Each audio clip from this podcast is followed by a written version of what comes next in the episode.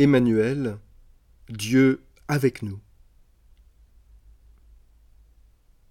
Au CHU de Clermont-Ferrand, où j'étais aumônier, la question revenait souvent.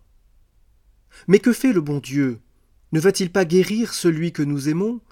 Combien de prières faut-il encore prononcer? Combien de messes faut-il offrir?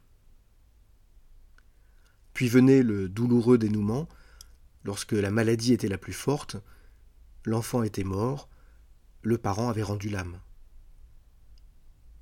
Demandez et vous recevrez, comment ne pas se dire que si Dieu n'a pas exaucé nos prières, c'est que nous n'avons pas eu assez de foi, ou bien que nous n'en valions pas la peine, comme ces pourceaux dont parle Jésus.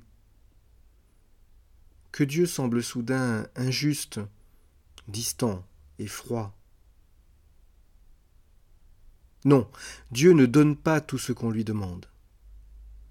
Notre tentation idolâtre, qui nous pousse vers le magique et le merveilleux, doublé d'une éducation chrétienne approximative et qui nous fait croire que Dieu est tout-puissant à la manière des puissances de ce monde, nous donne envie de lire ces mots de Jésus d'une façon littérale. Pourtant, non. Dieu ne tire pas les ficelles de notre monde, il ne décide, ni ne laisse faire aucun des mots qui nous frappent.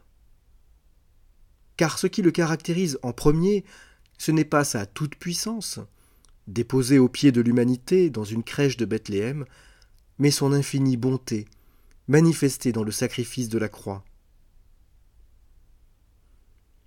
Comment comprendre alors cette parole de Jésus? Il faut la relire à la lumière de sa finale. Ce que vous voudriez que les autres fassent pour vous, faites-le pour eux. Il y a ici une inversion. Nous étions dans l'attente de quelque chose venant de Dieu pour nous, et maintenant il s'agit de donner aux autres ce que nous attendons pour nous-mêmes. Ce que nous voulons que Dieu fasse pour nous, c'est donc à nous de le faire pour les autres. Nous sommes ainsi invités à être les mains, le regard, le sourire de Dieu.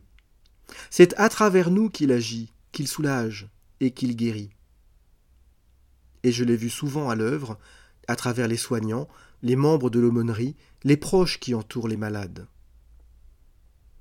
Dieu se manifeste alors dans notre faiblesse, il épouse nos limites et nos impuissances, certes, mais à la différence de l'idole toute puissante, qui ne répond pas, il est là, à la manœuvre, avec nous.